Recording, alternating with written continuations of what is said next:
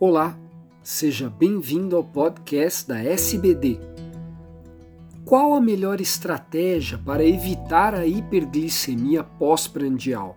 Pequenas doses de exercício intenso pré-refeição ou dose única de exercício moderado contínuo? Eu sou Fernando Valente, professor da Faculdade de Medicina do ABC e editor do podcast. Esses programas contam com a participação de grandes diabetologistas brasileiros. Confira agora o quanto essas duas alternativas podem ajudar. Olá, eu sou Juliana de Paula Peixoto, endocrinologista em Vitória, no Espírito Santo, e membro atual do Departamento de Exercícios e Esportes da SBD. Eu trago hoje um artigo recém-publicado na revista Exercise and Sports Science Reviews, pelo grupo de James Cotter, da Nova Zelândia, com um tema bem interessante. Exercise snacks before meals, ou seja, exercício rápido antes das refeições, como uma nova estratégia para melhorar o controle glicêmico em indivíduos com resistência insulínica. Bem, a prevalência de resistência insulínica e diabetes está em ascensão no mundo todo. Intervenções no estilo de vida são métodos eficazes comprovados em prevenir o desenvolvimento da doença.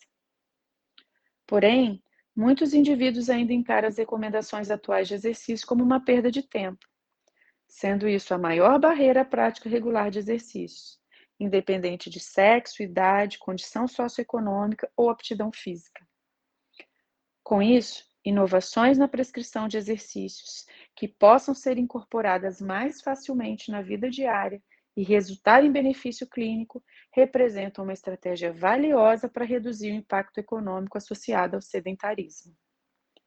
Do ponto de vista do controle glicêmico, as excursões pós-prandiais correlacionam seus níveis de hemoglobina glicada e desempenham um papel deletério na indução do estresse oxidativo e da inflamação, e são diretamente relacionados ao risco de doença cardiovascular e mortalidade por todas as causas. De fato, a melhora no controle glicêmico pós-prandial em indivíduos com resistência insulínica pode prevenir a evolução para diabetes e suas complicações associadas. Então, o objetivo desse estudo foi avaliar se pequenas doses de exercício intenso antes de cada refeição principal poderia resultar em um melhor controle glicêmico que uma carga única de exercício moderado, contínuo, de maior duração apenas antes do jantar. Vamos aos métodos do estudo. 16 voluntários com idade de 18 a 55 anos que negavam o uso de antidiabéticos orais ou antipertensivos foram submetidos ao teste oral de tolerância à glicose. Os que testaram positivo segundo os critérios da American Diabetes Association, seja por glicose de jejum alterada, intolerância à glicose de jejum ou diabetes propriamente dito, foram recrutados, sendo sete homens e duas mulheres, com idade média de 48 anos e um IMC médio de 36 quilos por metro quadrado. O estudo foi desenhado com a realização de três intervenções de exercícios diferentes, em ordem randomizada.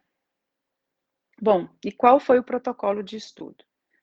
No primeiro protocolo, seria o exercício contínuo, que consistia em 30 minutos de esteira a 60% da frequência cardíaca máxima, 30 minutos antes da janta, com avaliação da frequência cardíaca e da percepção de esforço segundo escala de Borg a cada 5 minutos.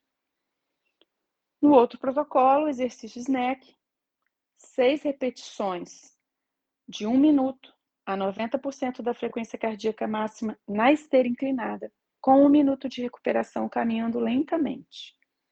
30 minutos antes do café, almoço e janta.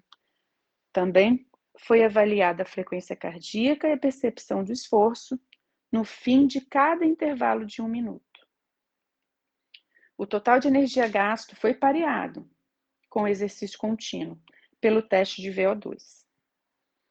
E no exercício SNEC combinado, seria 6 repetições de um minuto, alternando entre esteira inclinada a 90% da frequência cardíaca máxima e exercício resistido. O exercício resistido foi realizado com o uso de bandas elásticas trabalhando a musculatura dos braços, dorso e core, fazendo tantas repetições quanto possíveis dentro do intervalo de um minuto. Também foi monitorada a frequência cardíaca e a percepção de esforço ao fim de cada intervalo de um minuto. Para todos os protocolos, houve cinco minutos de aquecimento na esteira e três minutos desacelerando ao final do treino, num ritmo autodeterminado.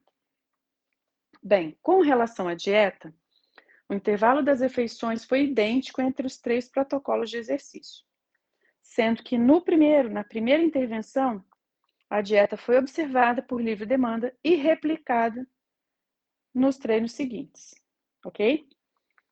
Bom, e as métricas?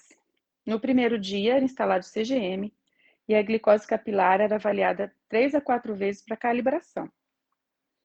Foi ainda avaliada a média de glicose, assim como a variação de glicose a cada 24 horas no dia basal, no dia do treino e no dia após o treino.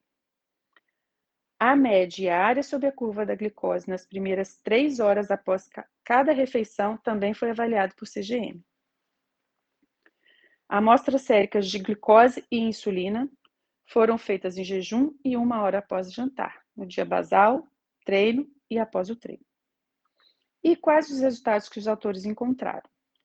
Fizeram inicialmente análise comparativa do exercício SNEC com exercício contínuo.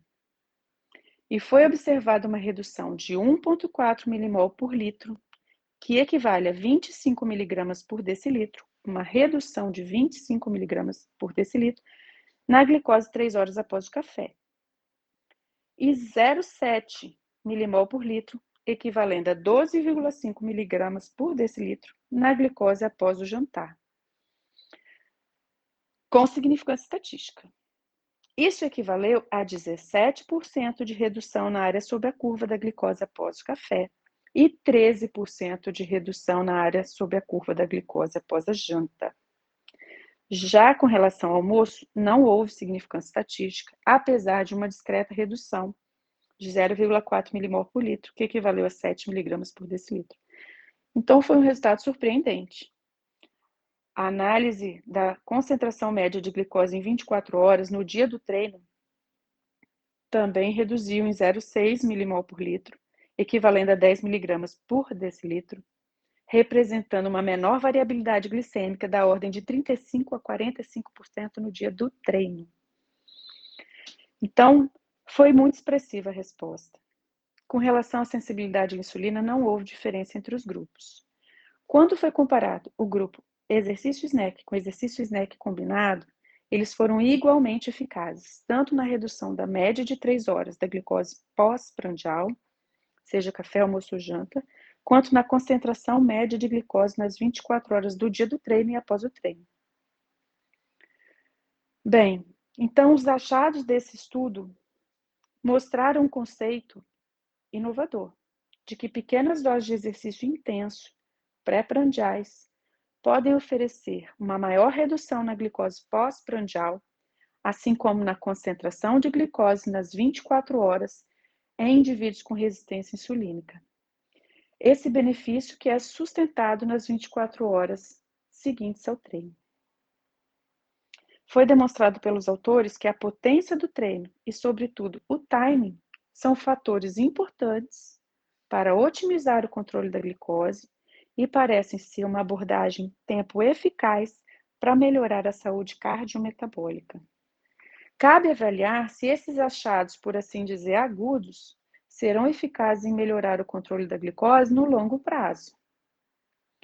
Então, para fechar, esse estudo, claro, foi uma prova de conceito, mas que se mostrou eficaz, porque o exercício SNEC é de fácil execução, foi bem tolerado e é sem dúvida uma abordagem tempo eficaz para melhorar o condicionamento cardiorrespiratório e reduzir o impacto negativo do comportamento sedentário na saúde cardiometabólica.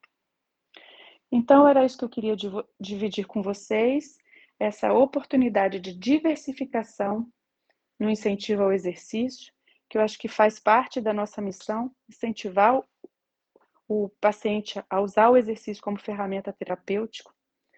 Então, era isso que eu queria dizer. Deixo aqui meu abraço a todos e obrigado pela oportunidade.